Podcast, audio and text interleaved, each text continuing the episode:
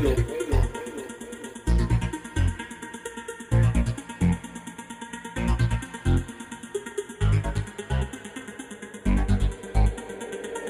15 de noviembre del 2021, a las entre seis y media y siete de la mañana, mi mamá me despertó diciéndome, Saily, yo creo que nos están haciendo un acto de repudio. Yo me levanté y le pregunté que cómo que nos estaban haciendo un acto de repudio. El 15 de noviembre yo había convocado a una manifestación cívica y pacífica por el derecho de todos los cubanos a tener derecho por la liberación de todos los presos políticos, por el respeto a la pluralidad, junto con otros activistas de Cuba. Yo me levanté, me asomé por la ventana. Había una bulla espantosa, un grupo de personas, entre ellas la mayoría eran mujeres, con carteles en la parte de afuera que decían viva Fidel, viva la revolución, carteles impresos para la ocasión. Eh, con pulóveres todas, pulóveres rojos, algunas con pulóveres negros, pero eran la minoría. Y yo cogí mi teléfono y bueno, lo grabé. Yo creo que, es el motivo por el que lamentablemente eh, yo me, me hice viral. Nunca he sido viral más que por ese acto de repudio del 15 de noviembre, porque eso fue un acto de repudio. Me levanté, cogí mi teléfono, salí afuera y empecé a hacer una directa hablando en un tono bastante moderado, me fui subiendo en algunos momentos porque por supuesto imagínense que se siente esto. Eh, y les decía, ninguna de estas personas son vecinos como no lo eran. Creo que cinco vecinos habrán participado en este acto de repudio nada más. Ninguna de estas personas son vecinos. Todas estas personas están aquí precisamente porque yo quiero derechos, yo quiero una Cuba libre. Y aquellas personas empezaron a gritar desaforadamente, gusana, ping pong fuera bajo la gusanera, como si estuviéramos en los 80.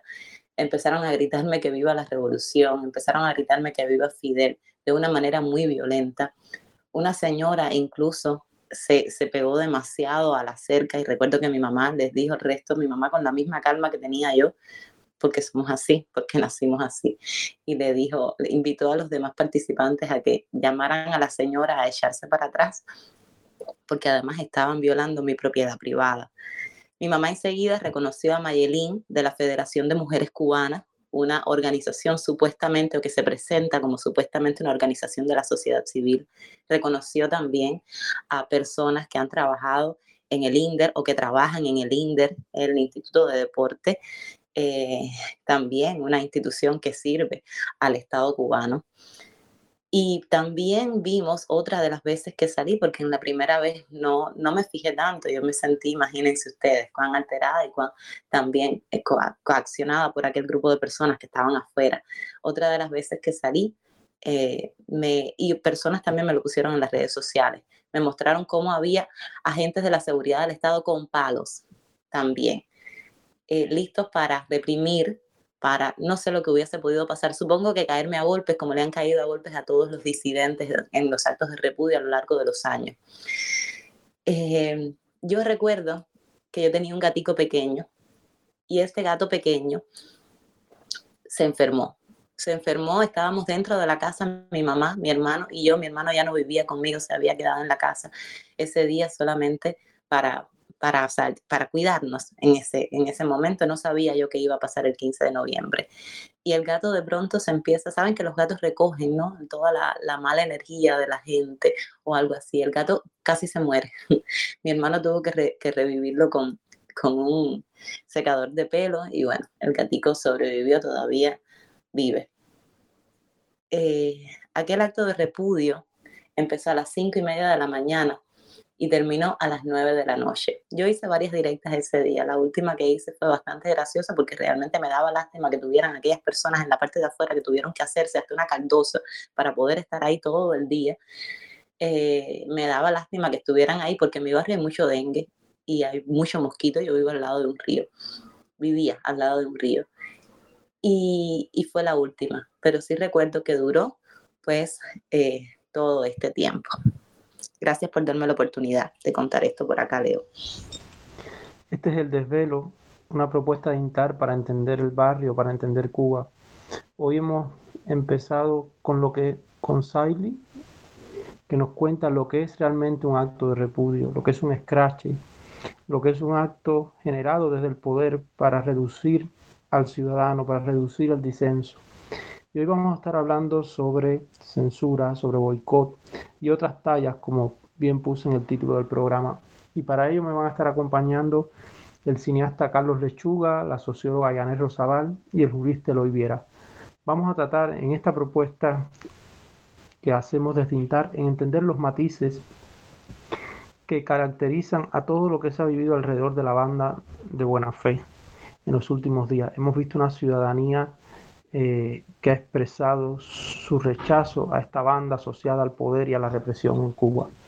Y para ello le doy la palabra a mi amigo Carlos Lechuga, quien es un honor de tenerte, tenerte por primera vez en el desvelo, Carlos. Es un gusto, tienes el micrófono ahí, aprietas el botoncito verde y puedes hablar. Carlos, eh, primero para, para los para sí, te escuchamos, para los escuchas de, del, del desvelo, Carlos es uno de los directores jóvenes de, cine cubano más talentosos que conozco. Carlos ha, ha filmado tres películas, Melaza, Vicenta B, eh, perdón, Melaza, eh, Vicenta B, y Santa y Andrés, y Santa y Andrés estaba tratando de decirlo cronológicamente, perdón. Eh, dos de ellas, si bien una, si bien Melaza se pudo ver en las salas de cine, Santa y Andrés fueron objetivo de una feroz censura por, por el régimen cubano y por eso yo quiero darle eh, esta noche la palabra a Carlos para hablar de censura, porque creo que, que en estos días muchos de los detractores de, los diversos actos de eh, protesta que, que, ha protagonizado la comunidad exiliada aquí en España han dicho que uno de los elementos que eh, han caracterizado a lo que se ha vivido alrededor de Buena Fe ha sido la censura. Pero vamos a hablar qué es censura. Vamos a hablar qué es censura porque esto ha ocurrido en una sociedad democrática donde el Estado de Derecho funciona, donde las autoridades culturales eh, regulan los procesos culturales. Y yo quisiera primero hablar qué entendemos por censura, Carlos. ¿Qué tú entiendes como artista por eh, qué censura para ti? Bueno, mira, em, primero gracias por invitarme. Es primera vez que hago este tipo de cosas y, yo con la tecnología no soy nada bueno. Y, ya te digo, yo cada vez que hablo de, de, lo que pasé con Santa y Andrés, me pongo bastante mal porque eh, es verdad que en un sentido no, no, no, creo que esté una experiencia tan fuerte como la de Siley o, o la de otras personas que conocemos pero, mm, pero al mismo tiempo, no sé, es una cosa, es una violencia un poco rara. Ya te digo, yo, yo estudié cine en la escuela de San Antonio de los Baños, ahí al, acabar eh, de estudiar guion uno tenía que hacer un, un, guion que sirviera de, de, tesis y yo hice Melaza y mm, yo lo que estudié fue guion, entonces no sabía si iba a, a, a poder hacer, dirigir la película y cuando hice Melaza hubo un pequeño intento de censura hacia la, película, ¿no? La institución eh, me llamó a, en el momento que íbamos a poner la película en el Festival de Cine para, para hablar conmigo porque querían ver la película, porque había un agradecimiento de ICAI en la película. Y al final, el presidente del ICAI de aquel momento, que era Omar González, que no estaba en la sala cuando vio la película, por lo que le dijeron los vicepresidentes del ICAI, decidió que la película lo mejor es que no tuviera el, título, el crédito de agradecimiento al, ICAI. O sea, en un país que se hacían cinco películas al año, de esas cinco, tres eran teleplay, una era mala, y nosotros hemos hecho una película que no le había costado ni un peso al, al, al país, a nosotros nos parecía que era una locura. Y a partir de ahí yo empiezo a investigar un poco sobre la censura, me llega el documental Seres Extravagantes de eh, Manuel Sayas eh, y por casualidades de la vida me pasan conducta impropia.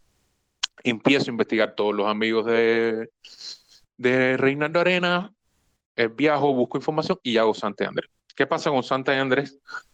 No sé hasta qué punto el término censura se queda solo ahí porque repetimos el mismo proceso, vamos al ICAI, enseñamos la película y el presidente del ICAI, que en aquel momento era Roberto Smith, se pone nervioso y dice, bueno, no sabemos lo que va a pasar con la película. Invitan a una serie de cineastas para que ellos decidan. Parece que la gente de se pensaba que los cineastas iban a decir, sí, vamos a censurar esta película.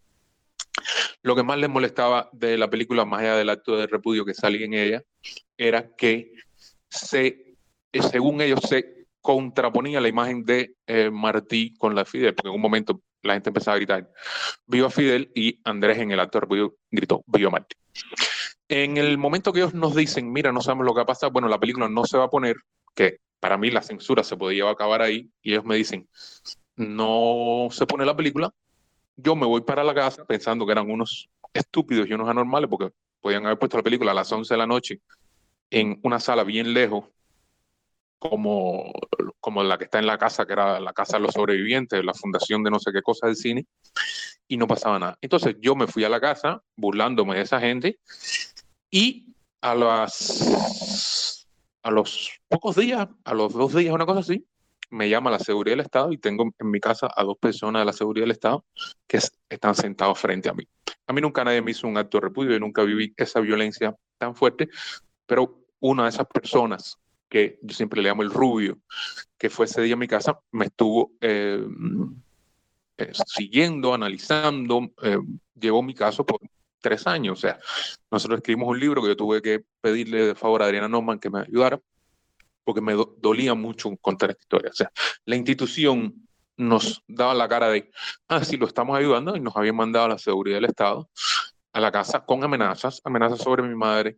Querían ponerme a trabajar para ellos, para que yo les informara sobre eh, Cristina Vives y la, y la galería que tenía Cristina. O sea, una locura, una locura. A partir de ahí, yo que venía de una familia súper revolucionaria, que era un niñito blanco desvedado, que no tenía ningún tipo de problema con nada, eh, empieza un juego de yo, en un sentido, enfermándome de los nervios y ellos atosigándome, que me decían, oye, te vamos a recoger a las 6 de la tarde, y no llegaban o pusieron, como mismo pasaba en la película, una persona frente a mi casa. Y así em, me fueron eh, ofendiendo por, por, las redes, amenazando, llamándome, colgándome, hasta que un día me citaron en un lugar, me montaron en un coche y me metieron en una casa con ocho eh, agentes y un coronel. Em, me presionaron para que yo les diera la película, que era una película independiente, que yo era el único que la tenía y eh, burdamente me empezaron a decir los nombres de las personas que trabajaban con ellos, cineastas, directores, para que me relajara y que por favor que trabajara en que en el cine cubano no se hablara más de eh, maricones. Coño, ¿por qué hacen tanta película de maricones? O sea, no sé qué, tipo de, de, educación salvaje tenía el, el, tipo que. Una cosa muy curiosa, yo a lo largo de estos años siempre pensé que la gente, el jefe de los agentes, el coronel, era una persona muy, muy alta yo le tenía tanto miedo que lo imaginaba como una persona muy alta. Y un día me lo encuentro en fábrica de arte y el tipo era muy chiquito y tenía que ver con fábrica de arte la gente se tomaba unos whisky con él. Era parte del el lobby de la, de la, cultura cubana, ese tipo que gracias a Dios más nunca he tenido que verlo. Después yo empiezo a viajar con la película, me tengo que robar mi pasaporte para poder viajar y no me creía tan importante, pero en algunos países me mandaban gente de la embajada a eh, a boicotearme a mis espaldas, a boicotearme en los festivales. Estuve en el Festival de Punta del Este y me mandaron una rubia con unos pechos muy grandes, con un sobre diciendo que tenía unas fotos para mí. Después me, una periodista me dijo en Guadalajara que sí, que en, en, Punta del Este había una persona. Después no me dejaron entrar a Holguín porque de fin Prat estaba en Holguín. Después yo iba a ir de jurado una cosa y no me dejaron. Fue una cosa que se extendió tres años. O sea, cada vez que hablo de, censura no es como que ah, me censuraron aquí ya y eso acabó, sino un largo proceso, un largo proceso. El ministro de Cultura en aquel momento, Abel Prieto, me, me dijo, o sea, acabadito de, de, morir Fidel Castro, me dijo, escribe un, un, texto diciendo que Fidel es intocable y te pagamos tu próxima película. Aquello me pareció una locura, una bajeza, o sea, se iba bajando cada vez más en todo el proceso, pero sobre todo me parecía un, una bajeza porque si me lo decía era porque habían otros artistas que habían caído en eso, ¿no? o sea, era, era como un abrir los ojos bastante duro. No sé si he hablado mucho, si, si quieres que pare. Puedes seguir hablando todo el tiempo. Esto es un espacio libre de censura. Entonces, eh, eh, ya te digo, a mí realmente no es que yo tenga una cosa clasista ni nada, pero eh, yo odio tanto y desprecio a estos cantantes, o sea, nunca me ha gustado su música. Me parece que son dos oficiales, dos dos militares. Entonces yo ni siquiera iba a escribir un texto sobre eso porque nada más decir el nombre es como que no quiero usar la palabra rebajar, pero no, me gustaba nada. Carlos, voy a llegar ahí, voy a llegar ahí con, una pregunta, eh, con, la próxima pregunta. Eh, en, el en el tiempo que llevas en España has escrito en medios independientes cubanos, hipermedia, sabes que soy fan a tus crónicas. Eh, en distintos medios, inclusive has llegado a escribir en El País, que es el mayor diario de, de mayor alcance en habla hispana, y, tus películas han sido exhibidas en grandes circuitos, recibiendo inclusive premios en el Festival de San Sebastián, uno de los más importantes del cine de habla hispana. Eh, ¿Has sentido en España tú, Carlos Lechuga, el efecto de la censura o en tu medio? Bueno, eh, primero quiero decirte que esa gente que, dice, ah, bueno, le, censuraron, ahora van a ver la película. O sea, para mí la censura no ayuda en nada. O sea, yo soy una persona que me despierto todos los días de la vida a las 6.45 y trabajo como si fuera un obrero porque soy mi propio jefe y es la única manera que tengo de, sobrevivir hasta ahora. Y no recibí nunca nada bueno por la censura. La película no cogió más dinero por la censura, la película ya había ido a los grandes festivales que iba a ir antes de la censura. O sea, nosotros empezamos en septiembre y la censura llegó en diciembre del 2016, creo. Y, ya te digo, en un sentido no ayuda. Ahora, lo que sí pasa en España y en una serie de países es que hay una cultura de eh, qué lindo los barbudos del año 59 que bajaron en los tanques, qué linda las playas. Sí, sí, pero Cuba tiene que seguir siendo faro. Cuba es el David que se enfrenta al Goliat. Y eso afecta a todo. Por ejemplo, yo llegué aquí y, y, toqué todas las puertas, empecé a buscar trabajo y hubo personas que viven acá, que tienen cierta posición, que me dijeron, mira, eh, no se puede hablar así de Cuba, vamos a arreglarte el currículum, no vamos a hablar de la censura de tu currículum, o sea, me estaban censurando el propio currículum. Y em, esa cosa que uno no actuó en el momento, yo al principio dije, bueno, eh, a ver, ¿qué quitamos en el, en, el, currículum? Y de repente me quedo así, digo, no, no, o sea, eh, no tengo que quitar nada del currículum, no, no voy a quitar nada del currículum. Y no solamente no voy a quitar nada del currículum, voy a escribir un texto, no voy a poner el nombre de la persona, pero voy a escribir porque es una historia que viene de largo. O sea, lo mismo pasó desde Lidia Cabrera, la gente de Mariel, que no, no en, en, el exilio hay también como una, una especie de no querer oír, o como decía Iván de la Nueva, o sea, los cubanos venimos a traer el sabor y no el saber. Entonces, em, la gente lo que quiere es eh, eh, Habana Blues, Em, una crítica suavecita, pero Cuba que siga siendo ahí la playita bonita, ¿no? No, no, no, no me enredes mucho la cosa, ¿no? Entonces, en un sentido hay una censura de eso porque, mm, ya te digo, yo, yo me considero en una, de una manera bastante light, pero mm, hay gente que, que, sí la tiene eh, más jodida porque no quiere, eh, por lo menos en la cultura, no quieren escuchar ciertas verdades. O sea, tú nada más tienes que caminar por eh, la Feria del Libro de Madrid por algunos lugares y, lo ves una... Em, es propenso que la cultura española tire para la, para la izquierda y para una izquierda que no quiere refrescar, refresh lo que es Cuba actualmente. Carlos, eh, tú como cineasta, como artista, eh, ¿crees que, lo que, el boicot eh, impulsado por la ciudadanía eh, contra Buena Fe fue un episodio de censura o fue una suerte de episodio de justicia ciudadana? Chico, mira, yo tengo que ser completamente sincero y esa cosa de que uno tiene que vigilarse el Fidel Castro que uno tiene dentro, uno tiene que vigilarse el lavado de cabeza. Uno siempre dice, no, yo soy pacífico, em, qué feo eso, no me gusta, Ay, yo, yo no iría ahí a, hacerle eso a buena fe, pero el, hay una gran parte del cerebro que también dice, uno, ¿qué hace buena fe aquí?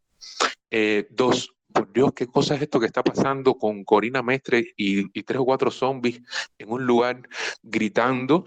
Y tres, por favor, Leo, el, ustedes, ¿no? las, las imágenes de la gente que se sentó fuera del ICRT y los dos descarados barrigones guantanameros, eso después ahí eh, no, o sea, es lo que te digo, no, no puede haber, coño, eh, el bloqueo, eh, Colibrí, Silvio Rodríguez, la patria. No, no, no existe, no hay patria. O sea, cuando hay tanta gente presa, cuando hay tantas familias destruidas, Cuando ustedes, o sea, que fueron, se sentaron gente pacífica, lo mejor del país, pidiendo justicia frente a Elizabeth, no, no, no puede ver. Entonces, eh, yo a lo mejor no, no iría, yo no iría porque tengo una historia de vida diferente, pero la madre de unos muchachos que están presos, no me sé las historias de las personas que fueron, eh, es muy fuerte. Mismo hace poco vi que tú estabas comentando una cosa que salió de Valencia hace unas horas, hace poquito, y, había un muchacho, un muchacho mulato que, dijo tres o cuatro verdades ahí,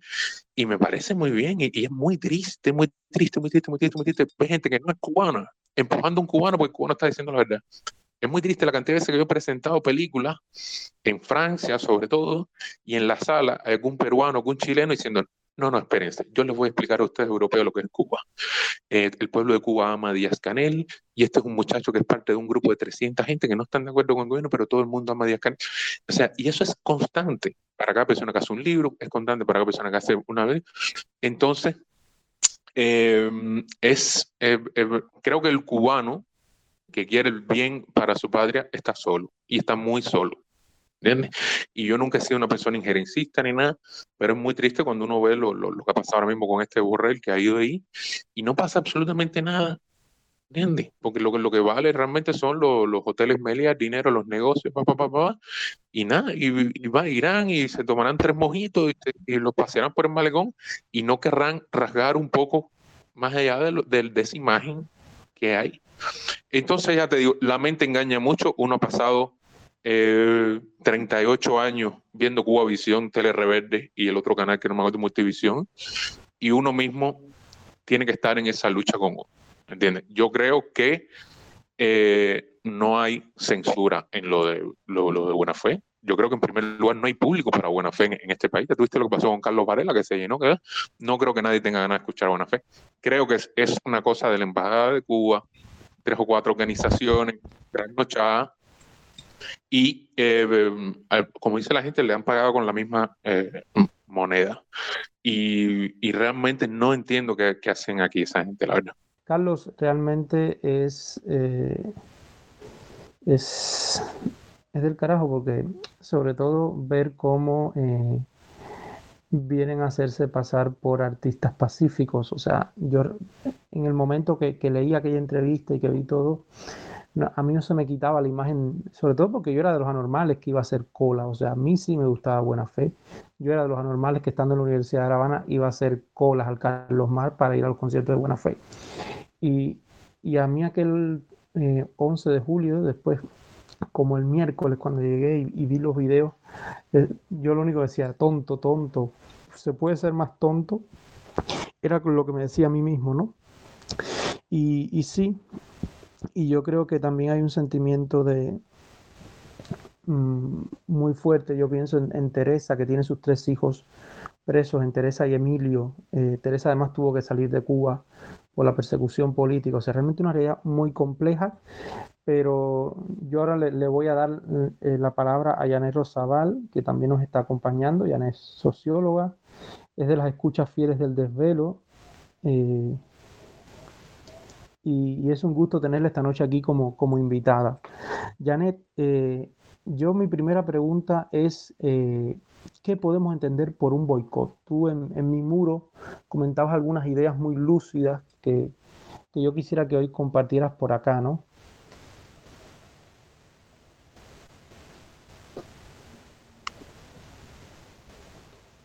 Janet, abre el micrófono que lo tienes cerrado. Ya, buenas, buenas tardes. Bueno, buenas, tardes, de acá. Buenas tardes por Venezuela. Em, sí, por acá, por, Barquisimeto. Eh, un saludo a todos. Em, a mí me, me parece muy pertinente este debate hoy acá. Creo que, que, se está incurriendo o sea, hemos estado viendo un poco de discusiones ¿no? que se han dado en, las redes sociales, en Facebook, algunos posts de diferentes personas, este, y en, en redes sociales, o sea, y en Twitter también, por ejemplo, también vi y creo que es muy pertinente porque me parece que se está este, incurriendo en una, en una peligrosa equiparación eh, digo peligrosa por, por, las implicaciones que puede tener este, en, la, en la desactivación de, de un activismo ciudadano transnacional que, que, está ocurriendo, que hemos visto en los últimos dos años, este, que ha ido tomando eh, fuerza, que ha ido tomando también unos niveles de, organización todavía, no, llega a los niveles de otras comunidades transnacionales, seamos honestos con esto, pero, creo que está tomando eh, eh, forma, ¿no? Y, a mí me parece que es muy saludable que eso ocurra, porque durante muchísimo tiempo, eh, como comunidad, los cubanos, eh, primero, estábamos muy reducidos a, esa narrativa que el gobierno impuso sobre los cubanos emigrados eh, reduciéndola a, Miami, a la comunidad cubana en Miami y sobre todo aportándole características este, eh, que deterioraban su imagen pública, ¿no? Hablándole de, radicales, de terroristas, de, de, o sea, siempre dándole unos rasgos a, esa comunidad este, que, buscaban por todos los medios eh, de, deslegitimar la lucha ¿no? de la comunidad cubana en el exterior. Y creo que, que eso ha venido cambiando en los últimos años porque a mí me parece todavía paradigmático y creo que no lo hemos conversado suficiente en términos de, de, de extraer los aprendizajes de ese, de ese, tipo de acción. Pero a mí me recuerdo cuando la convocatoria para la marcha del 15N, todo, todo lo que ocurrió alrededor de, de Archipiélago como plataforma, pero también lo que ocurrió este, en que alrededor de 80 ciudades del mundo eh, hubo eh, participación de cubanos, y digo cubanos, pero digo cubanos familiares, eh, también nacionales de esos países que acompañaron a los cubanos y otras comunidades que, eh, por ejemplo, el caso de Venezuela, que se acercaron y se unieron a los cubanos eh, para participar en, esta protesta de, respaldo.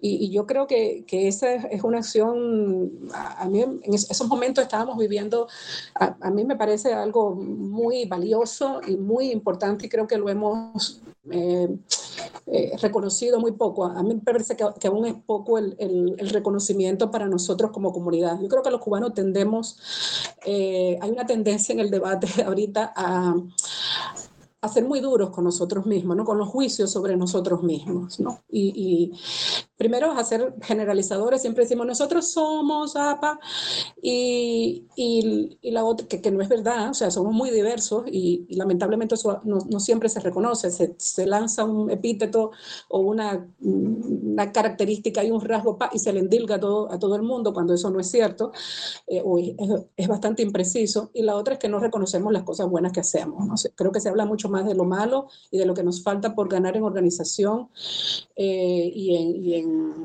y, en, efectividad, digamos, de las acciones que hacemos para confrontar a ese poder que ya tiene seis décadas en el poder. Eh, creo que falta mucho en ese sentido. Entonces me parece, disculpe si, si, me voy mucho, pero tú me llamas y me pones en el hilo. Eh, bueno, la cosa es que me parece que, que, es muy importante el debate porque creo que se está cayendo en, en una falacia argumentativa en toda regla, ¿no? O sea, a mí me, eh, o sea, no, no se puede equiparar jamás, no, no estoy en desacuerdo absolutamente con que eso se haga, no se puede equiparar el, el acto de repudio con el scratch. O sea, para mí es, son incomparables. Y son incomparables porque el acto de repudio lo hace el Estado. Eh, o sea, no, solo es hecho por el Estado, sino que el Estado involucra recursos, o sea, moviliza gente, moviliza sus recursos, eh, a las instituciones a proteger a las personas que participan en esos actos de repudio. A veces muchos funcionarios este, de instituciones o de organizaciones eh, sociales que forman parte de la estructura social que el, que el gobierno cubano se creó para, eh, para tener un tejido social que le permitiera eh, conservar y mantenerse en el poder. Esas son las organizaciones de masas en Cuba. Y bueno, lo vimos en el caso de Saili, que estaban este, delegadas y funcionarias de la Federación de Mujeres Cubanas allí en Santa Clara, haciéndole un acto de repudio a todas, sin, sin taparse. Ahí no había, ahí no había anonimato ni, ni, ni nada. Eran estas personas con cargos reconocidas y dando su cara en, en las cosas que le gritaban a, Saili, ¿no? Este, entonces, eh, pensando en eso, en quién hace la acción, desde qué posición se está haciendo, cuáles son los recursos que involucra este, la acción, em, las repercusiones o consecuencias, o sea, eh, no es cuando, cuando es desde el Estado, cuando el acto de repudio tiene repercusiones y las conocemos, o sea, tiene repercusiones muy graves sobre las personas que, que reciben ese acto de repudio. Generalmente son personas que son excluidas de la vida social y política, son personas que pueden, eh, que se encuentran más vulnerables, eh, porque en un país, sobre todo donde hay una dependencia muy grande del Estado, porque el Estado no es solo poder político, es también poder económico, es, es, poder por todas las vías posibles. Entonces, eh, lo que, ¿en qué caen, cómo, qué repercusiones tiene sobre estos individuos, eh, incluso cuando no se llega a la violencia física, que en muchos casos se ha llegado, y sobre las personas que, que, han sido violentas, eh, eh, digamos, los victimarios, no ha caído en ningún momento la sanción del Estado, ni el, ni el Estado ha dicho, mira, este, a ustedes se les fue la mano cuando hicieron el acto de repudio, entonces tienen esta sanción y van a pasar por los tribunales cubanos. Eso jamás ha ocurrido. De manera que los agredidos tampoco pueden responder porque no pueden encontrar en el Estado cubano eh, protección, nunca la han encontrado. O sea, no podía ir a reclamar ni a fiscalía, ni a, ni a, tribunales, y, y, si hubiera ido, bueno, eh, eh, hubiera sido por gusto, eso, eso lo sabemos. Entonces, si uno hace ese análisis de quiénes hacen la acción, los recursos medios que se involucran, las repercusiones que tienen y la respuesta que puede dar los agredidos, entonces a uno ya, ya de ahí se da cuenta que cualquier equivalencia es una falsa equivalencia. O sea, eh, no es lo mismo el scratch, que es una acción que hacen, sobre todo vamos a hablar específicamente de esta a, buena fe. Eh, eh, el scratch además está en, digamos que en el manual, está recogida en, en, en, estas acciones de desobediencia política y desobediencia social, de desobediencia ciudadana. el boicot también está recogido como una de las formas de desobediencia ciudadana.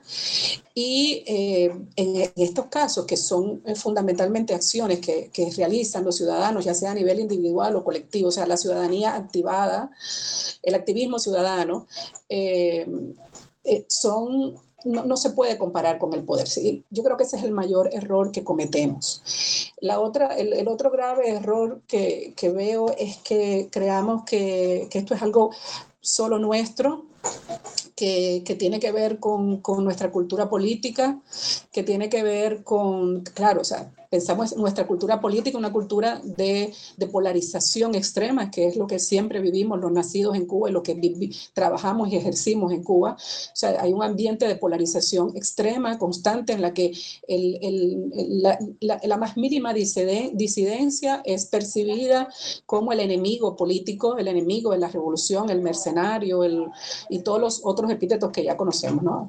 Entonces, eh, claro, hay, una cultura de, cancelación, de, exclusión, de no diálogo, y eso es cierto, es verdad, está ahí. No podemos negar que, tenemos eh, muchos de estos eh, elementos que forman parte de nuestra comprensión de la vida política, eso es cierto.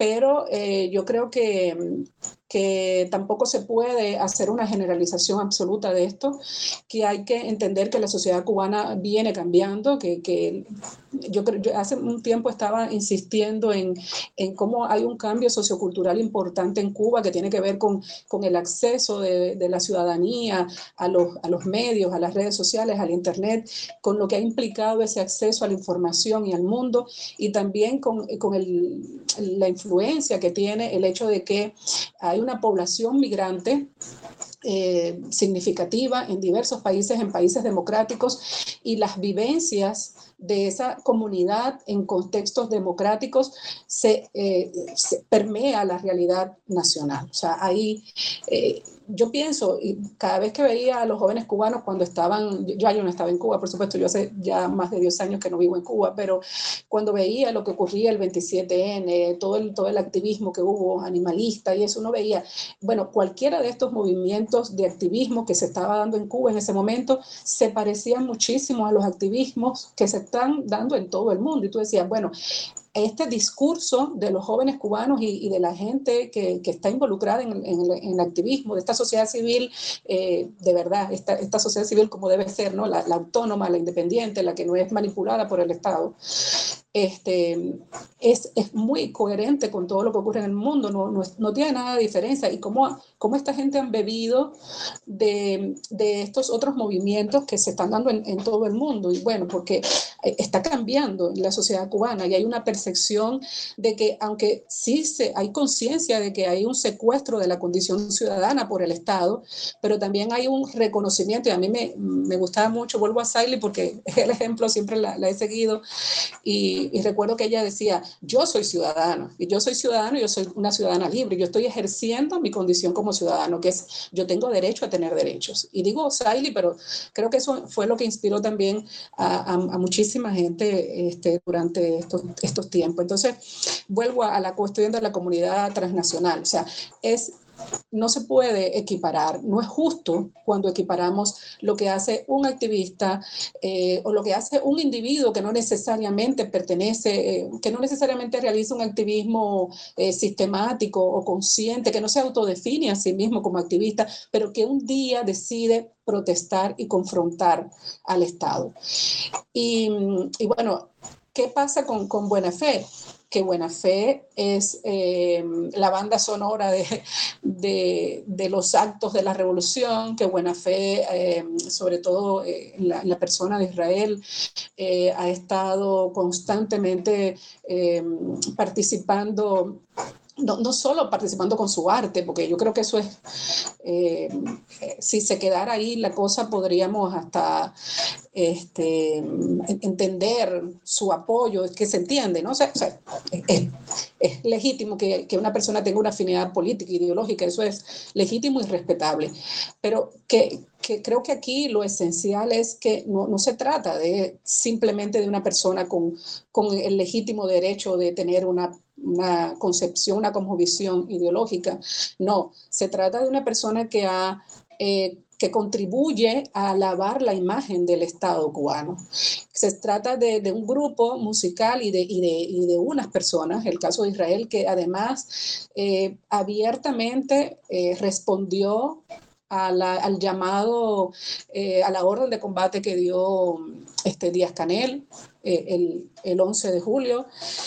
Y, y respondió diciendo que él estaba dispuesto porque él habría que hacerlo, o sea, que él estaba allí para, para hacer lo que hubiera que hacer para defender eh, la revolución porque él estaba respondiendo a una convocatoria. Y ese estar ahí y hacer lo que se debe hacer, o sea, todos sabemos lo que es, porque cuando se llama la orden de combate en Cuba y vimos cómo respondieron las, las, los, que, los que estaban protegidos por el Estado cubano, respondieron violentamente con palos, o sea, fue una violencia explícita, física sobre la gente y además sobredimensionada, por ejemplo, en el caso de, de, las, de las fuerzas policiales. Entonces, eh, hay, hay aquí eh, algo más allá, ¿no? ¿Qué, es lo que, qué es lo que genera eh, ese rechazo tan grande que recibe Israel y que recibe Buena Fe. O sea, no se trata de simplemente de un artista que no nos gusta o de un artista que tiene una, una afinidad eh, política, cosa que también es plausible de, de, de, de recibir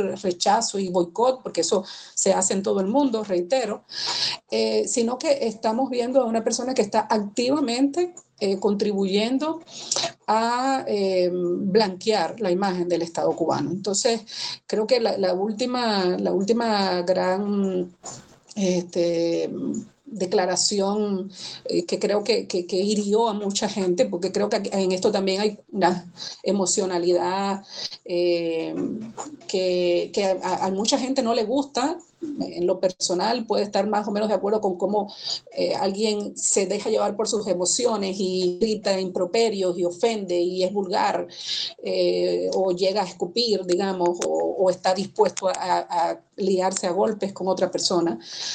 Pero eh, estas emociones están aquí porque, porque bueno, Israel ha, ha o sea, abiertamente ha actuado para defender al régimen cubano. Entonces, bueno, no, me, no sé si, si, creo que hasta aquí podría ser una primera intervención y si en otro momento podría volver a, pero creo que es importantísimo, importantísimo este debate y sobre todo porque yo creo que lo hice, lo dije en un, escribí algo así en Facebook eh, que a mí me preocupaba eh, y creo que Carlos decía que bueno, que él no sabe qué hacían esta gente en España.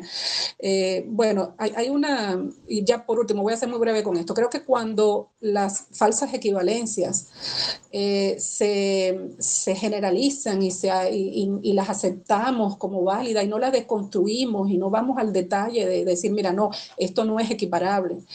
Eh, muchas veces puede ser intencional o no. estas falsas equivalencias terminan dando la misma relevancia, poder, visibilidad e incluso gravedad a, acciones que no lo son, no lo son, o sea, no, no son equiparables en ninguno de estos elementos. Y, esa, y gracias a esa falsa equivalencia está, quedan al mismo nivel. Y entonces no puede quedar al mismo nivel una acción ciudadana que la acción de un Estado. O sea, por eso la censura desde el Estado no es comparable a la censura, al boicot que hacen los ciudadanos a un concierto. No es comparable. ¿Okay? No son, asimétricas para nada. No son asimétricas para nada. Sí, hay una, hay una simetría, sí la hay, hay una simetría tremenda en términos de, del, poder. O sea, siempre eh, para censurar hay que tener poder.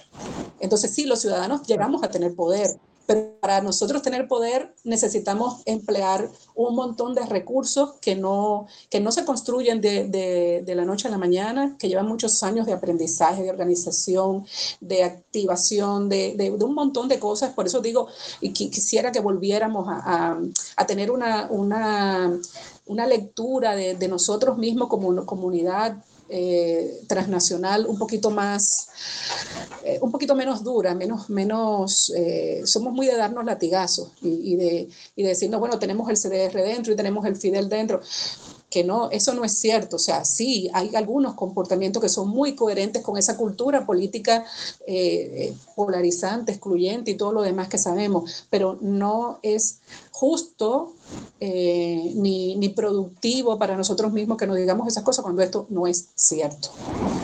Y yo pienso, Janet, en recursos, eh, yo pienso en episodios que, que, hemos visto en los últimos tiempos. O sea, yo pienso en la ciudadana francesa que le dio una cachetada a Emmanuel Macron, al mismísimo presidente de la República Francesa. O sea, yo pienso en los ciudadanos que le lanzaron huevos al rey. O sea, son, o sea, yo creo que hay que tener también eh, claro lo simbólico de la acción ciudadana y eh, tener lecturas importantes y, no desde cierto purismo frío intelectual que yo veo muchas veces que no es capaz de, entender que la ciudadanía eh, tiene un poder simbólico a la hora de manifestar.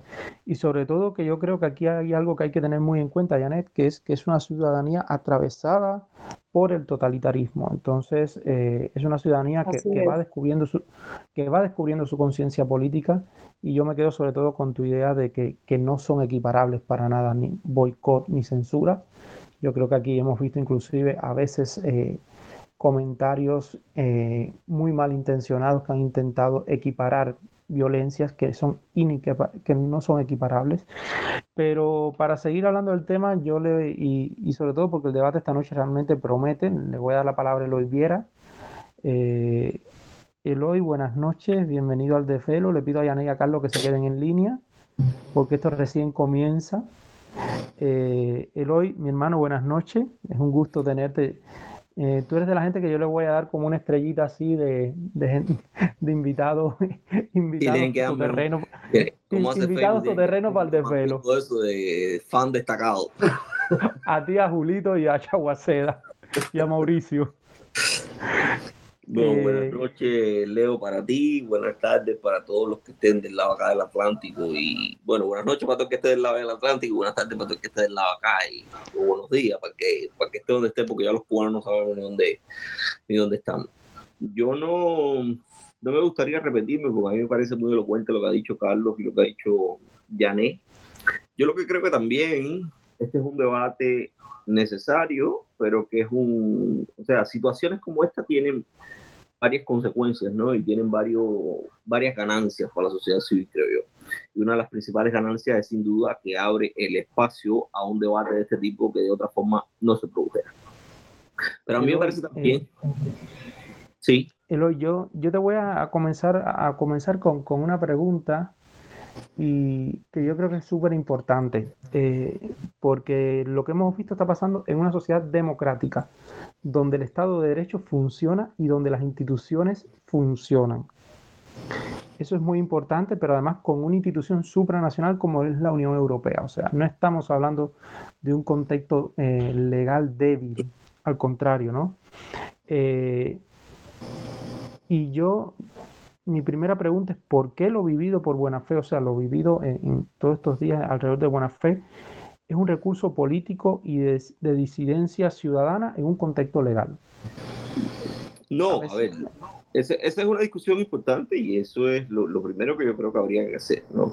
A mí me parece que Yané ha introducido una idea que que es central, es medular, es transversal a cualquier discusión alrededor de un tema como este, y es la idea de las asimetrías y las falsas equivalencias, ¿no? que también funcionan en derecho, también funcionan en la ley. se ha repetido en los últimos días términos como ley del talión, cuándo terminarán los ciclos de violencia si no perdonamos, eh, macantismo, escuché también, por cierto, y determinados actores que que al final de la jornada terminan siendo actores selectivos también, y esto es otro componente más en ese sentido.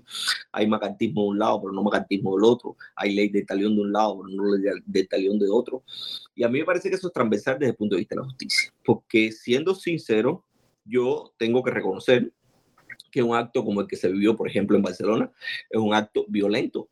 Eso no admite discusión la violencia existe en la expresión también, y eso está clarísimo. Y todo, sobre todo cuando de la expresión se pasa a los escupitazos o se pasa al manoteo. Ese es un acto de violencia, ese es un acto violento. Lo que pasa es que yo también porque en derecho existe, en derecho la violencia puede ser gradada también. O sea, usted puede decir, este es un acto más o menos violento y este es un acto que puede o no tener consecuencias en derecho.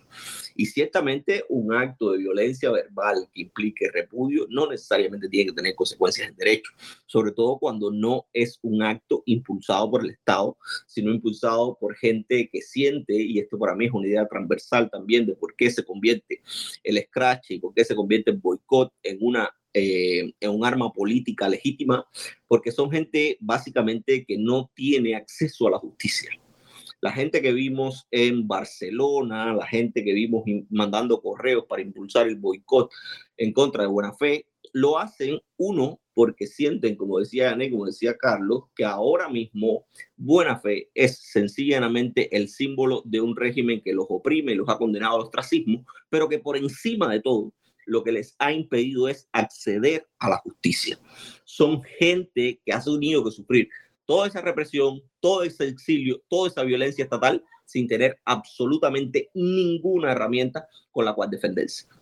Y son gente que, por supuesto, utilizan la libertad en función de generar lo que yo he denominado una justicia alternativa, que les puede gustar a muchos o no, pero es la justicia que tienen al alcance de la mano.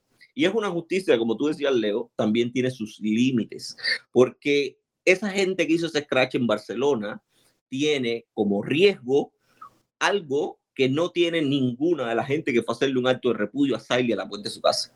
Y es la posibilidad de que la gente de buena fe se virara, pidiese auxilio y generara también un problema legal o un recurso legal o una acción legal en contra de esa gente que pudo haberse extralimitado en algún momento ese riesgo o esa garantía que tiene buena fe en libertad no la tiene ninguno de los que han sido víctimas de discriminación y de actos de repudio y de violencia en Cuba.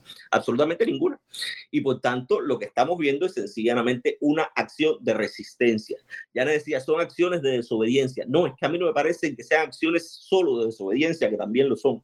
A mí más que nada me parecen acciones de resistencia.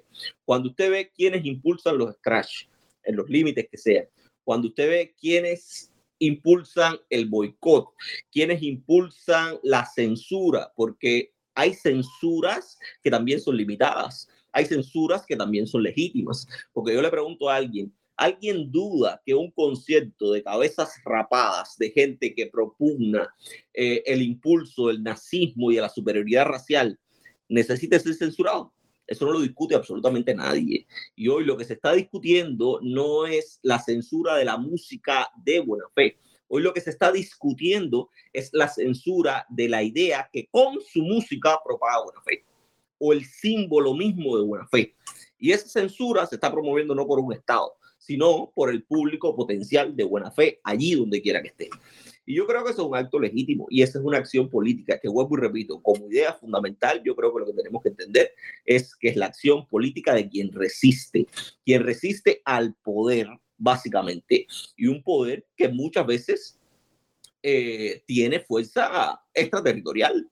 A mí me llamó muchísimo la atención la idea esta que se fue repetida después por los medios de prensa oficiales de por qué no hacen esto en Cuba. Eso se lo dijo Buena Fe en más de una oportunidad esa gente ustedes no son valientes como para hacer un acto como este en Cuba. Hay mucho de represión y mucho de violencia detrás de eso, de buena fe, porque Israel básicamente lo que está diciendo es, donde yo tengo mi protección de bienes de tu falta de libertad, donde yo me siento protegido es donde tú no tienes la libertad de hacer lo que puedes hacer en un espacio democrático. Y ciertamente Israel lo que está diciendo es, yo, porque ustedes son enemigos del pueblo, que es otra frase que, que utilizó, sencillamente los condeno a estar fuera de su país y los condeno a estar fuera de los límites donde ustedes debieran disfrutar de la misma libertad que disfrutan en Barcelona y que no pueden. Y por eso es que sencillamente yo, eh, más allá de la, de la falsa equivalencia esta, porque yo no puedo decir que sea ley de talión, eh, entre otras cosas, porque no le están devolviendo ni en la misma medida, ni con la misma fuerza la violencia de la que ha sido víctima y sujeto muchísimos del pueblo cubano, incluidos parte de la gente que estuvieron en Barcelona ni con la misma fuerza ni con la misma intensidad. Por tanto, ahí no hay ley de talión posible. Y por otra parte, tampoco hay macartismo, porque no es una política de exclusión cultural impulsada por una institucionalidad con fuerzas de represión detrás. Eso no existe.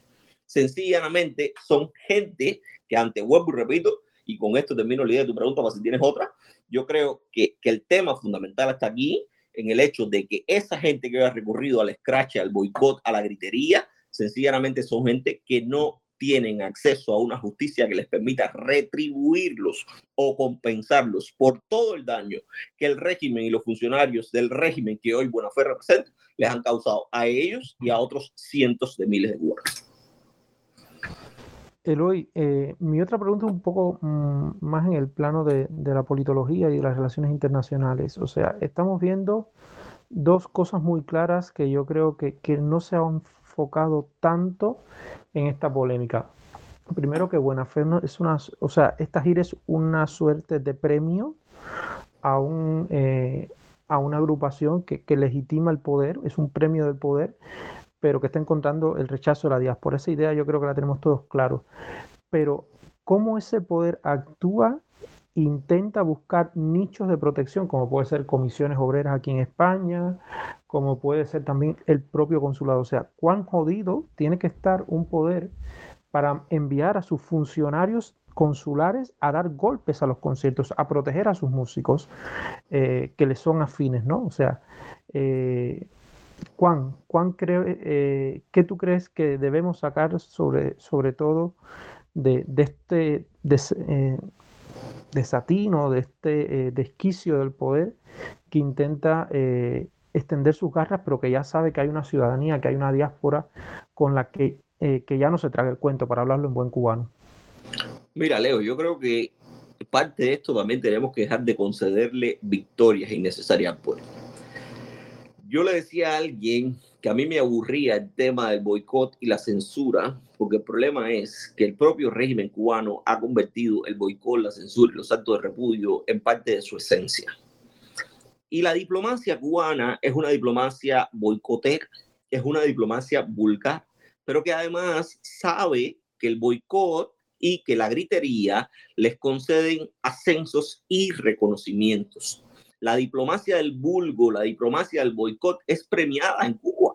Y yo le recordaba a la gente, Ana Yancis salió de ser jefa de la delegación cubana en la ONU a viceministra de Relaciones Exteriores, viceministra primera, después de aquel baile de chancleta que dieron a la, delegación de los Estados Unidos y el OEA que intentó hacer una sesión extraordinaria en una de las instalaciones del edificio de las Naciones Unidas. Y estamos hablando del baile de la chancleta, porque busquen las imágenes. Aquello era lo más despreciable que se pueda haber visto en cultura diplomática alguna. Por tanto, yo creo que hay mucho también de iniciativa propia de esta gente que al final son funcionarios intermedios que han creído realmente, y no necesariamente por indicaciones del poder, sino que han creído realmente que ese tipo de actitudes son actitudes que forman parte de su contenido de trabajo y que son actitudes que les pueden granjear ciertos y determinados reconocimientos.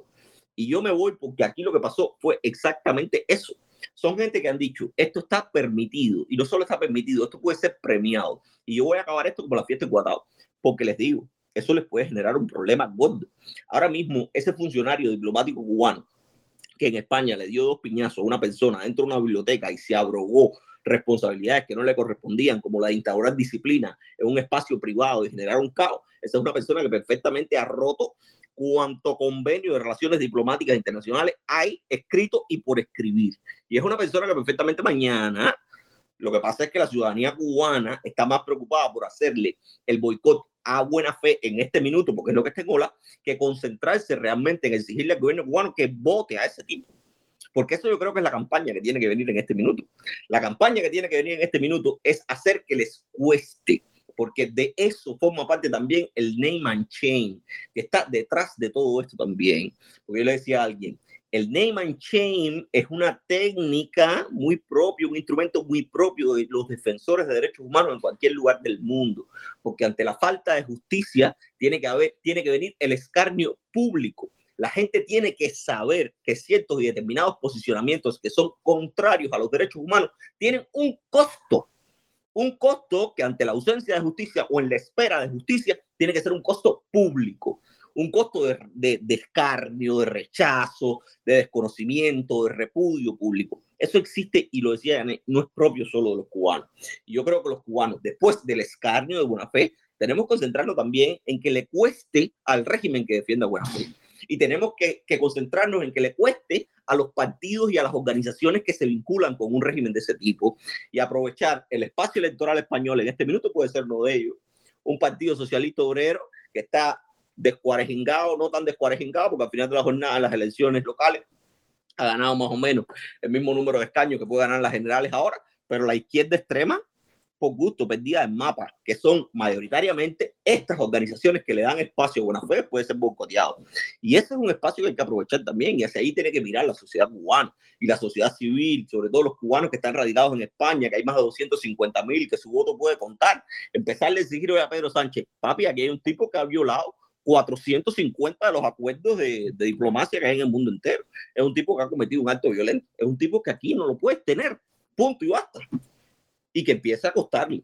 Y yo creo que hacia allí deben ir los tiros también, hacia allí deben ir los tiros, pero eso forma parte también de un aprendizaje, de un aprendizaje de la propia sociedad civil cubana, que como es una sociedad que yo creo que sigue dando pasos pequeños, es una sociedad que está creciendo, es una sociedad que está entendiendo y está experimentando ahora mismo su poder. Hay una idea que decía Carlos y que también repetía Yané, y es que yo creo que la gente está entendiendo que su capacidad movilizativa empieza a costar, empieza a tener resultados. Y eso lo único que puede generar es mayor articulación, mayor movilización, sobre todo de esos espacios que están dispuestos a todos y que ha entendido que este es la última idea y con esto cierro. Hay mucha gente en Cuba que ha entendido de que ciertamente lo que existe es una guerra entre el Estado y un sector de la población que ha sido condenado al ostracismo. Y en ese sentido, a mí no me gusta la violencia, yo soy bastante cristiano en ese sentido. Lo que pasa es que yo tampoco niego normativamente que otros opten por el uso de la violencia ante la violencia que reciben y ante la falta o ante la ausencia de muestras de elementos que digan que hay un camino diferente a la violencia que pueda subvertir las cosas en Cuba que pueda regresarle a esa gente los derechos. Hay gente que está por ese canal, porque hay gente que ha sufrido mucho. Hay gente que esa misma gente que desde una superioridad moral los considera vulgares, los considera violentos, han sido gente que tienen un sufrimiento muy grande y gente que ha entendido sencillamente que hay un régimen que les ha declarado la guerra. Y ellos que hay que hacer una guerra también en función de eh, restaurar los derechos que les han sido quitados.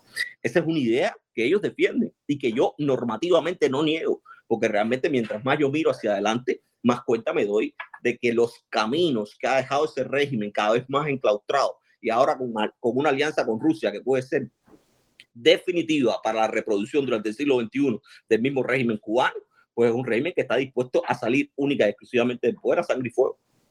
Y ese tipo de lecturas a mí me duelen, pero son lecturas que otros tienen muy adelantadas y van por ese camino. Y hacia ahí yo creo que también, eso yo creo que también es parte de la discusión que nos debemos. Gracias, Eloy. Eh, bueno, ahora pasamos al, turno de preguntas, de, reflexión, de debate con, nuestros invitados. Levanten la mano o quien, y si alguien tiene pena hablar o no quiere hablar, hablar puede siempre dejar la, pregunta por el muro. Le pido que como está tan activado el muro, me, eh, me etiqueten para yo poder ver las, las preguntas. Tania, tú querías hablar, me decías.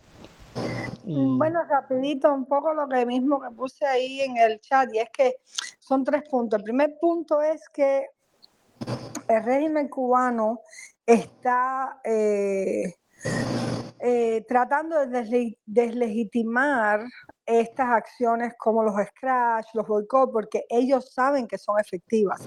Ellos mismos, en sus colaboraciones con los activistas de izquierda de Latinoamérica, impulsaban esos, eh, esos recursos. Es decir, que ellos los han usado incluso fuera de Cuba y saben que funcionan. Entonces yo creo que lo que están haciendo es tratando de deslegitimar, de confundir o de crear, eh, eh, romper el consenso, digamos, hasta cierto punto que hay entre los activistas fuera de Cuba de las acciones posibles que puedan hacer. Entonces, eso es una cosa. Por otro lado, yo creo que más allá de todo lo que se ha hablado, eh, me gustaría poner un punto sobre buena fe y es que han habido muchos músicos eh, muchas personas de las artes escénicas en general, que cuando han visto algo que ha estado incorrecto en sus conciertos o en sus eh, eventos públicos, han parado lo que están haciendo para llamar la atención sobre un acto de violencia, condenarlo eh, pedir que no se repita, pedir que se resuelva de alguna manera. Y sin embargo, lo que hicieron la gente buena fe fue quedarse callado y eh, ponerse en la posición de víctima para justificar la violencia que se había ejercido.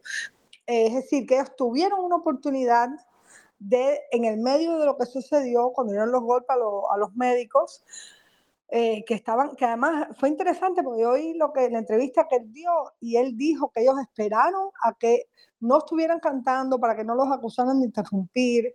O sea, fue muy bien hecho lo que hicieron, ¿sabes? Y, y ellos ahí yo creo que también yo lo que condenaría no es solo la violencia que se ejerció para defenderlos, sino también la violencia que ellos eh, no condenaron estando en su presentación, ¿no? Eh, bueno, eso, hay otras ideas, pero bueno, era esa más, algunas que quería decir. Bueno, yo voy a leer un momento eh, los comentarios del chat porque son muchos, pero siempre me gusta leerlos para quienes escuchan el programa después puedan conocerlos. Dice Tania que Tania Bruguera dice que Israel, el de buena fe, participó en el programa de Ian Padrón. Ahí se le dijo la situación de los presos políticos. Él insiste en que no sabe nada hasta el día de hoy sobre que hayan presos políticos en Cuba. Eso no es ignorancia, es colaboración con el régimen. Javier Puy dice que los médicos Lucio y Emilio fueron agredidos. Tania Bruguera nos dice también que increíblemente el UNIAC y el MINCUL que han ejercido violencia y censuras sobre los artistas sacan declaraciones donde se visten de víctimas ignorando toda la violencia política que ellos han generado. Dice Tania que hay que ponerle demandas, o sea, buena fe por parte de, los médicos. Eh, dice Tania que el iraquí que le tiró un zapato al presidente Bush, hijo, dijo en una, eso, o sea, pone el ejemplo, eh, dice Luz Escobar que yo creo que un acto que una acción es acto de repudio cuando tiene el apoyo del Estado. Mientras tanto, es un escrache o boicot. Bueno, en fin, son, son muchos los comentarios. Eh, Luz, te, paso la palabra realmente eh, y después a Remy. Luz, por favor, levanta la mano que no te encuentro en el chat que... Ah, ya. Luz y después Remy. Ya, hola, buenas. Buenas noches, Luz, bienvenida al desvelo. Gracias. Oye, Leo, mira, tú sabes que el otro día em, aquí en Madrid se dio el concierto de, Carlos Varela, eh, a días de, lo ocurrido con Buena Fe, ¿no? Y bueno, ahí Carlos Varela no solamente pidió libertad para Cuba, sino que además de eso, dedicó una canción a las madres de los presos políticos. Fue un evento que ocurrió con total normalidad y yo me acordé de lo que pasó en la ciudad deportiva cuando un grupo del público pidió libertad en un concierto de Carlos Varela y Carlos Varela no se sumó al coro de pedir libertad, pero se quedó tranquilo, ¿no? O sea, no, formó esto tan desagradable que, pasó en el, concierto de Buena Fe, que yo creo que por eso es que los vuelve cómplices. Ellos perfectamente pudieron desde donde estaban decirle, óigame, mire, nosotros no estamos de acuerdo con eso que usted está diciendo pero usted tiene todo su derecho a expresarlo, podemos seguir el concierto y punto. Pero como son personas que al final tienen la seguridad del Estado adentro y el oficial que da golpes y la intolerancia en el alma y que promueven justamente eso que decía Eloy, que es cerrar todos los caminos cívicos para que se imponga el poder, creo que, que al final eso es lo que lo que sale a relucir, ¿no? Más que, más que el civismo. Es, un país que se está volviendo muy peligroso en ese sentido porque los caminos cívicos pocos que nos quedan, eh, cada día cada día se cierran más, ¿no? Y una cosa que yo quería comentar también con respecto a las declaraciones estas que, que dio Israel Rojas en la entrevista, exactamente lo que yo entendí es que él dice que él no sabe, porque la periodista le pregunta, ¿y ese tipo de presos Em, ¿tú crees que existan justo cuando está hablando del tipo de presos que no tiró em, piedras, que no entró en, un delito según Israel, ¿no? Fíjate, porque ella lo acorrala en ese punto en el que vamos a estar eh, dividiendo a estos presos del 11 de julio, los que están presos em, habiendo eh, tirado una piedra o cometido una infracción y los que no, simplemente salieron a gritar libertad. Y esos son el tipo de presos políticos que Israel no reconoce como, como que existan en, en Cuba, ¿no?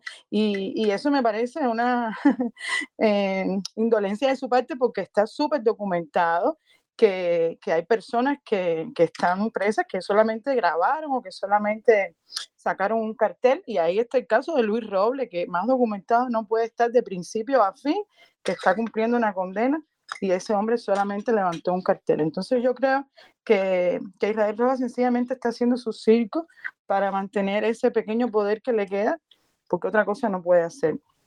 Un saludo para todos. Gracias, Lu, gracias por estar hoy con nosotros.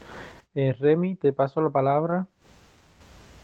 Sí, eh, bueno, eh, yo quería hablar principalmente desde el enfoque artístico, que es mi formación, ir un poco desde lo general hacia, hacia lo particular. Y la cuestión es que me hizo, me resultó curioso, ¿no? Cuando se habla de censura artística, son casi, censura y arte son casi dos palabras que, que se llevan de, la, no de la mano, pero que van eh, juntas a lo largo de, la historia del arte, la historia de la cultura, en fin, en, general, toda la historia de, la sociedad. Y a nivel global está ahora como que muy sobre la mesa, eh, con todos estos términos de cultura de la cancelación, en fin, ahora se está generando una serie de debates en torno a eh, la censura. Y hay que decir que buena fe, no es ni el primer ni el único grupo de artistas en un contexto de dictaduras totalitarias que han apoyado régimen. O sea, un régimen, vemos por ejemplo en la Unión Soviética con Rochenko, Dalí en España, eh, existen eh, montones, montones de, de ejemplos.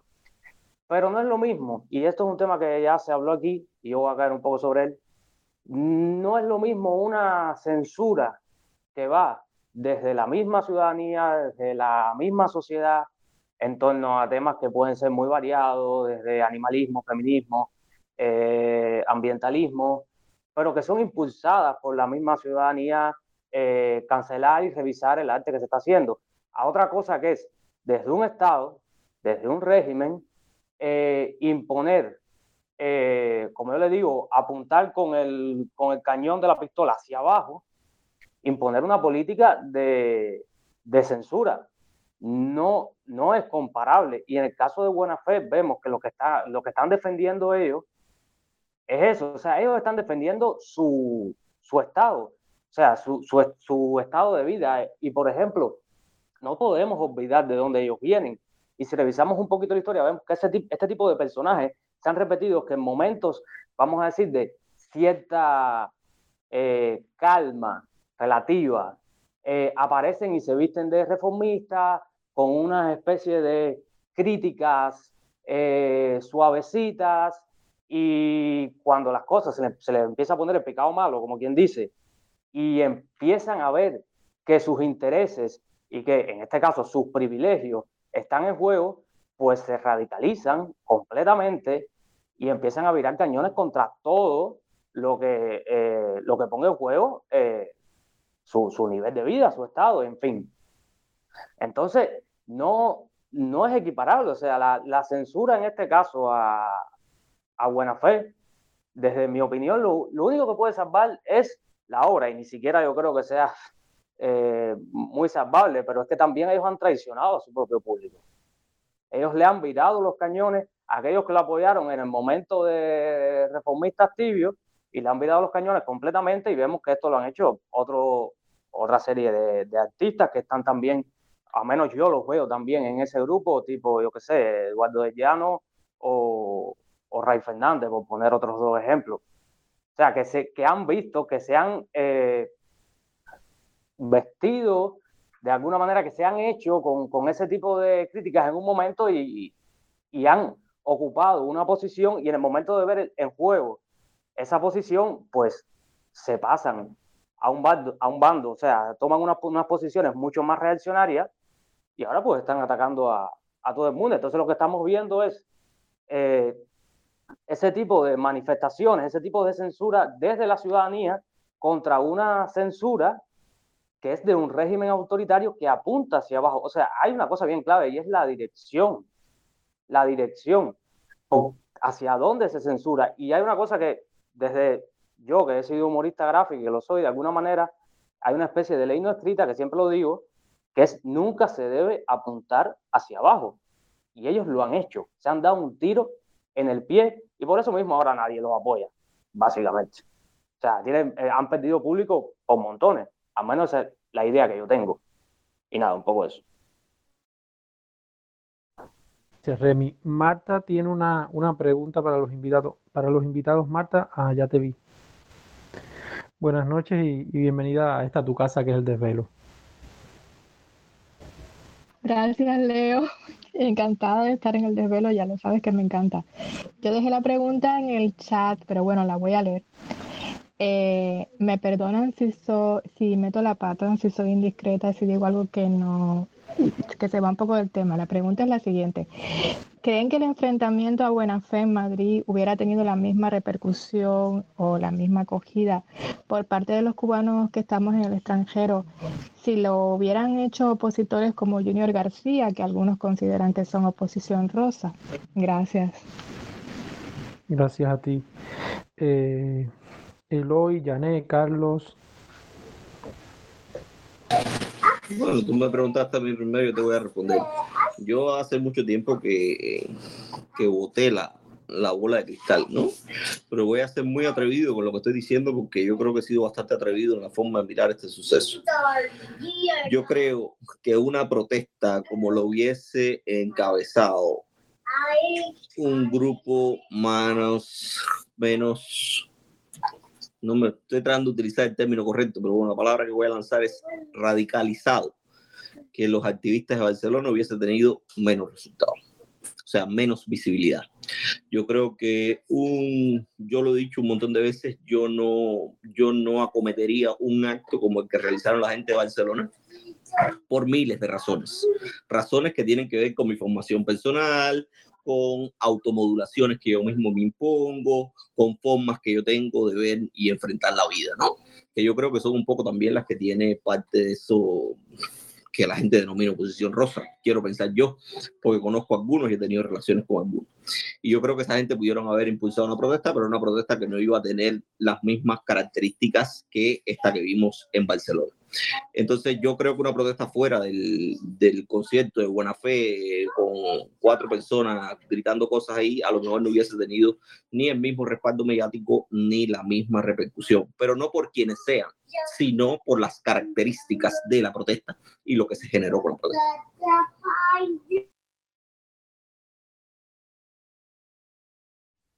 Sí, bueno, eh, yo estoy eh, casi, estoy de acuerdo con lo que hizo Eloy, ¿no?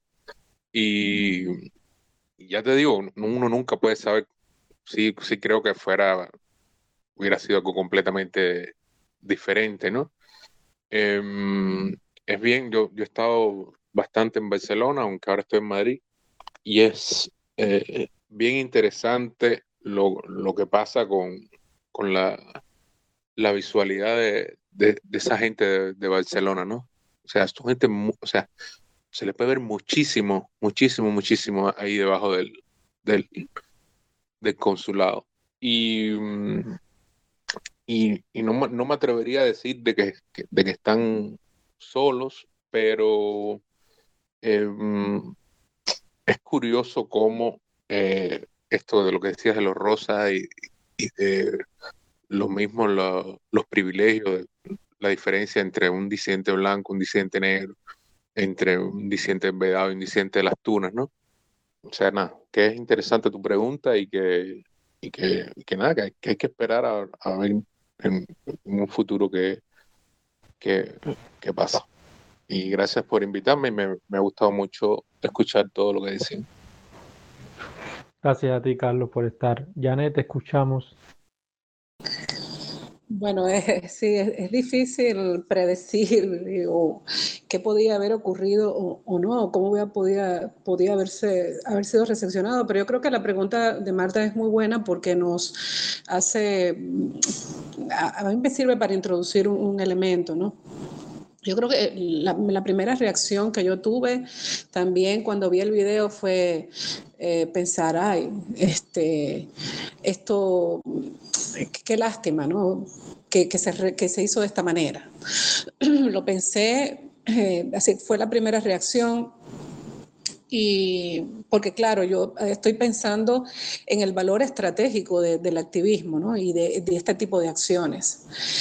Y, desde el punto de vista estratégico, yo como socióloga que estudio eh, el activismo ciudadano, lo que pienso es en, cómo se puede eh, hacer o, pensar en acciones que tengan eh, una mayor incidencia en, la, en, la, vida pública, que tengan una mayor incidencia política este, y, que, y, que, hagan mucho más visible lo que queremos hacer, ¿no? que, que al final es denunciar la, la dictadura, denunciar las condiciones de vida que se viven en Cuba, eh, denunciar la represión y que eso tenga un efecto también, que logremos movilizar simpatías en los países donde, estamos, simpatías para nuestra causa y que, que estas simpatías se, se tras, eh, eh, traduzcan en, en, condenas al régimen ¿no? y, en, su aislamiento. ¿no?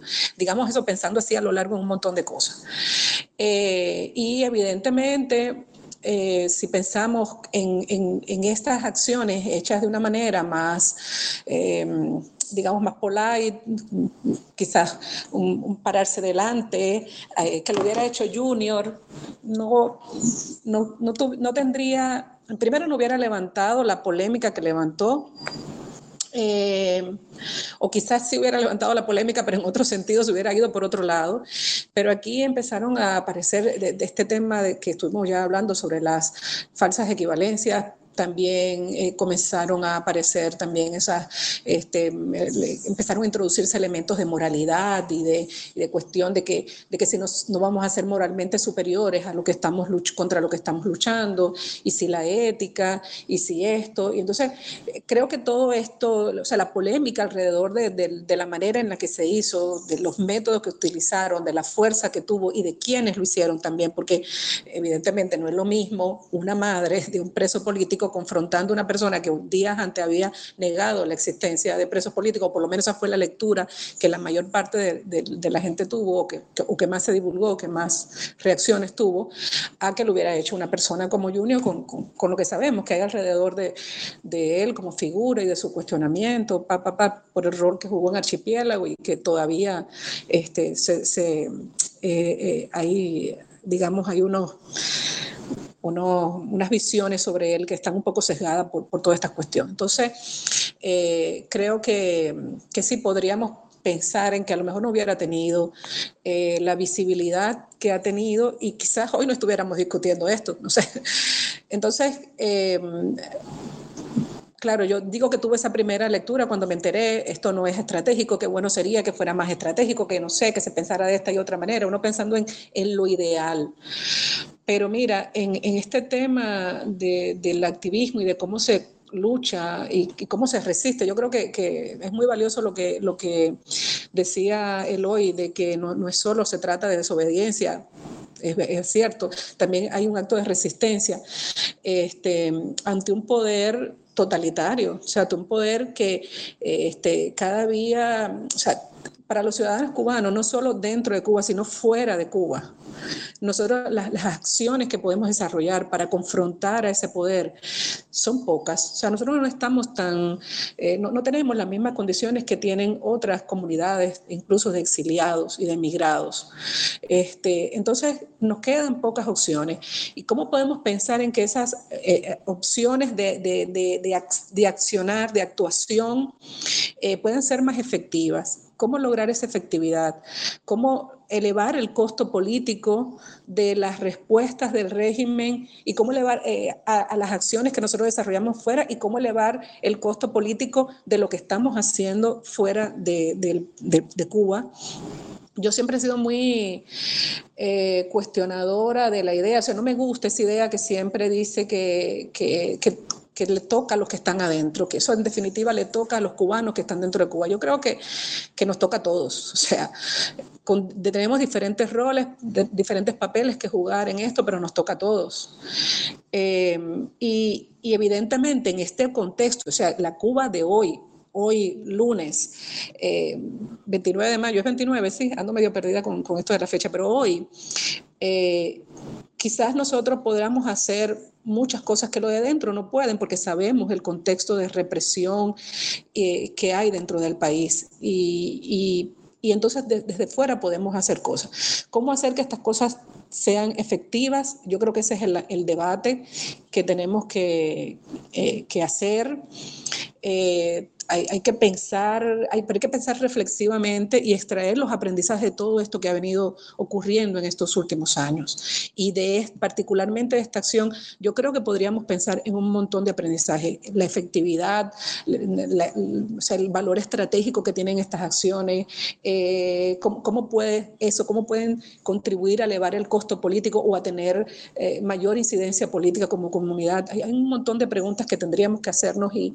y a mí me parece que que, esto que nos está haciendo pensar Marta, no sé, me parece que eh, es muy bueno en este sentido y, que ojalá, no sé si, si el desvelo, Leonardo, eh, podrían contribuir con este, creo que sí, que de hecho ya lo hacen, ¿no? Pero podrían pensar en, en otros espacios justo para pensar esto un poco más, ¿no? ¿Qué nos queda a futuro? Sí, gracias, gracias, Janet. Estamos pensando, estamos pensando en nuevos proyectos que pronto lanzaremos de Tintar.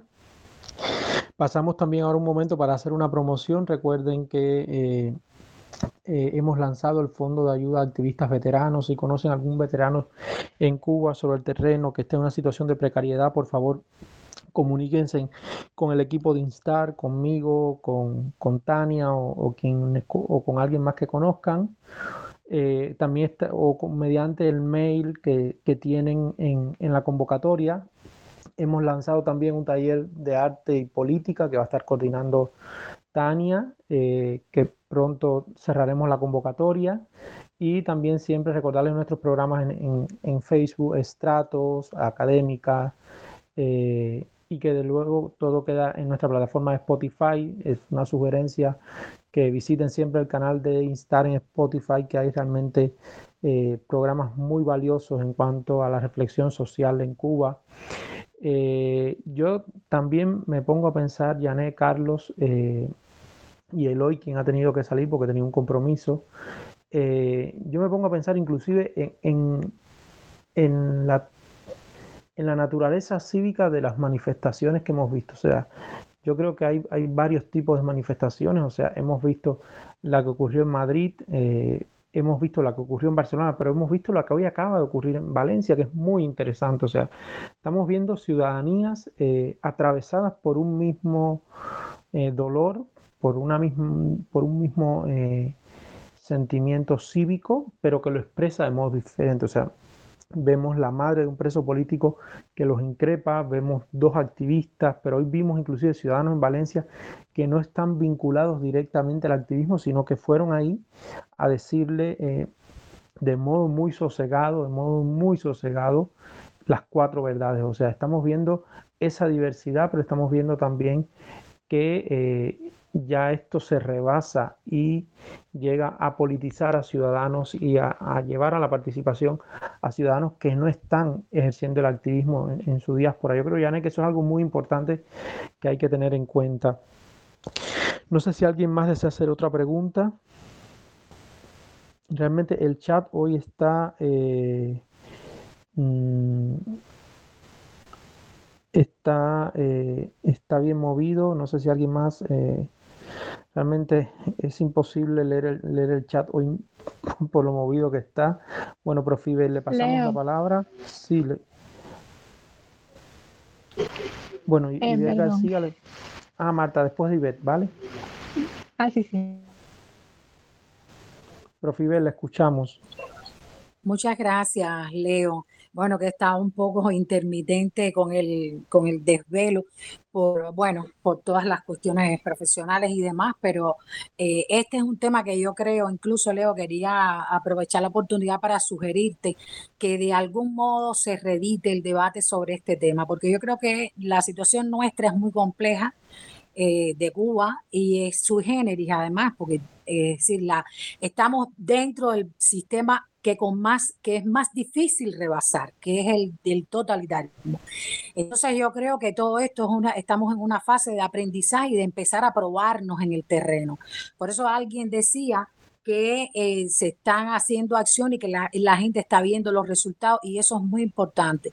Pero también es muy importante que en la medida en que va incrementándose este aprendizaje, vayamos eh, extrayendo las lecciones, porque el foco principal es, el, es Madrid y obviamente lo que ocurrió en Madrid, eh, todo el rédito político. Para eso tuvo un salto muy positivo, pero en cada una de las acciones, lo digo sobre todo por los, aquellos, eh, aquellos actos, aquellas manifestaciones que pueden ser eh, más violentas, digamos, de lo que aconseja el momento político, pues nos puede dejar, no puede no ser tan eficaz como lo que estamos buscando y darle más rédito político a la contraparte que a nosotros mismos. Yo creo que este es un proceso gradual, creo que la ciudadanía, eh, nosotros como ciudadanos estamos también madurando, son más de 60 años y son varias generaciones viviendo bajo totalitarismo, pero en la lucha política eh, se sabe que hay que estudiar las acciones que se hacen, eh, ver el, saldo que, nos, que puede dejarnos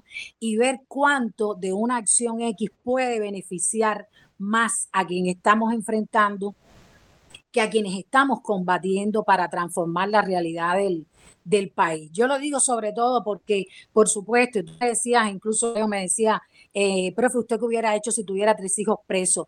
Claro, es cierto, por eso digo que comprendo, por eso digo que comprendo, pero también por eso mismo poco a poco, eh, sin que signifique que haya que satanizar eso, pero poco a poco en las luchas incluso se cuida quienes intervienen en determinada acción para evitar lastimar más de la cuenta y para evitar que se pierda la oportunidad de tener un logro político significativo. Porque de lo contrario, también la imagen que podemos dejar en los escenarios donde nos movemos es que, bueno, eh, tenemos una diplomacia chancletera y, y, tenemos otro chancletero. Unos están en el poder y otros no, pero al final de cuentas es lo mismo. Entonces, los que nos critican a nosotros también nos nos van a equiparar y esa equiparación es de la que queremos tomar distancia. Sé que lo que estoy diciendo es muy polémico porque ahora mismo los ánimos están enardecidos con todo lo que ha pasado, pero mi reflexión solamente va a que sí, efectivamente, eh, muchas veces somos demasiado duros con nosotros mismos. Esa es una y yo comprendo eso y hasta también he pasado por eso porque ninguno somos, nadie es infalible. Eh, pero al mismo tiempo yo creo que vamos madurando y es momento de que vayamos extrayendo las lecciones de cada una de las acciones políticas que se realizan. Era eso solamente, agradezco la oportunidad y sobre todo escuchar eh, las diferentes intervenciones que se han hecho aquí. Muchas gracias, Leo. Gracias, profe. Eh, Marta, ¿querías decir algo? Sí, bueno, eh, otra pregunta que tenía para los invitados, qué pena que Lois haya ido, pero bueno, y nada, comentar que, lo que la pregunta de antes mía era con relación a Barcelona, pero bueno, está bien porque en general eh, englobaba todos los, los, enfrentamientos y, las, y todas las veces que se le ha, que, se ha enfrentado a, gente de esta calaña con buena fe. Y la otra pregunta que tenía era eh, ¿qué, otras acciones, aparte del enfrentamiento, acto de repudio, escrache, como se le quiera llamar, eh, se pueden hacer que tengan la misma repercusión? Que los invitados creen que otras, o sea, ¿qué otras acciones eh, creen ustedes, eh, los invitados, quien quiera responder, que se podrían hacer, que tuvieran esa misma repercusión? Yo no veo otra forma de enfrentarse a buena fe que no sea de esa manera, sinceramente, porque yo lo habría hecho hablando y hablando con esa gente es imposible. O sea, yo le hubiera hecho preguntas, como suelo hacer, me encanta hacer preguntas, pero se hubieran reído de mí. Yo creo que lo que se hizo se hizo bien y estuvo genial. Eh, y bueno, pues eso, ¿qué otras acciones ustedes creen que podían hacerse que tuvieran la misma repercusión? Gracias, Leo. Gracias, Marta. Bueno, Janet, eh, Carlos, yo creo que es algo que queda también mucho en la subjetividad, ¿no? Y en, y en la circunstancialidad de cada persona, ¿no? Va mucho en dependencia de la eh, Yo creo que lo, lo, importante, o sea, es eh, que, como mismo se ha dicho, eh, se está despertando y, y ya, si, si, si no se está despertando y, y es que ya la mayoría está despierto, que cada cual desde su, desde su plataforma y desde donde pueda, pueda expresar y contar un poco eh, realmente lo que está pasando con Cuba, ya sea eh, como mismo se vio ahora en el Festival de Cannes esta activista ucraniana o, o, o lo mismo tomando un micrófono y diciendo, o en una obra de arte, en dependencia de, lo que cada uno sepa que, que, tenga que ver con su historia, con su manera de, ser. Y yo creo que en la, en la variedad está eh, hay mucha fuerza, ¿no? Porque, o sea, si, si todo el mundo nos fuéramos a, a poner un pullover o a dar una entrevista nada más, o si todo el mundo fuera nada más a, estar frente por frente a buena fe. Yo creo que en la variedad está, está la, cosa. Y creo que la mayor batalla es en, eh, en que tenemos, eh, estamos luchando contra una eh, publicidad maligna de, de 60 años, ¿no? O sea, que, es lo que te digo, ¿no?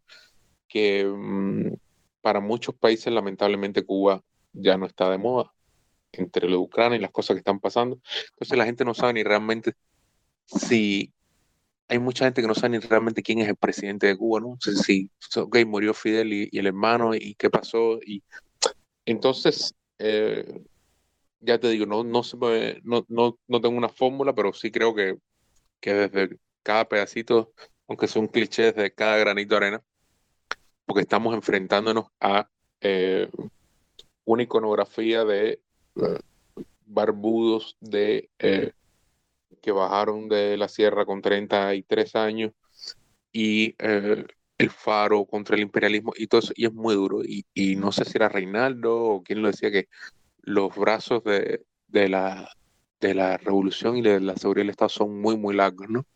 Entonces, nada, eso. bueno, yo mm, también quería eh, un poco decir algo, ¿no? Que para mí, Marta, esto ha demostrado algo. Yo creo que ha demostrado la diversidad de, la sociedad civil cubana y sobre todo algo que yo siempre eh, digo y sobre todo decía mucho siempre en clase, que cada, cada ser humano tiene sus tiempos, ¿no? Eh, y sus formas. Yo creo que aquí hemos visto el dolor de una madre, dos activistas que, que fueron, que respetaron el espacio del concierto, que hicieron acto de sus derechos democráticos y hoy lo hemos visto también en Valencia. Pero sobre todo hemos visto una ciudadanía que va eh, buscando los nichos de legitimidad, de, legitimidad, de, exportación de ese régimen y que va emplazando. Yo creo que cada vez vemos una ciudadanía más activa políticamente y para mí eso es una de las ganancias por encima de, todas las eh, eh, circunstancialidades, ¿no? Eh, yo siempre lo digo que hay que pensar en clave propositiva más allá de, eh, de la catarsis, que, es necesaria, que, pero que es temporal, que es corta, ¿no? Y después queda. Yo creo que hoy estamos un poco cerrando este episodio que sigue en pleno acontecimiento, además porque hemos visto también que hay otras formas de presión, o sea, hemos visto la formas de presión para cancelar los conciertos. Hemos visto que en Suiza también hubo presión en redes sociales donde, eh, donde los ciudadanos emplazan a las funcionarias que va y los ofende.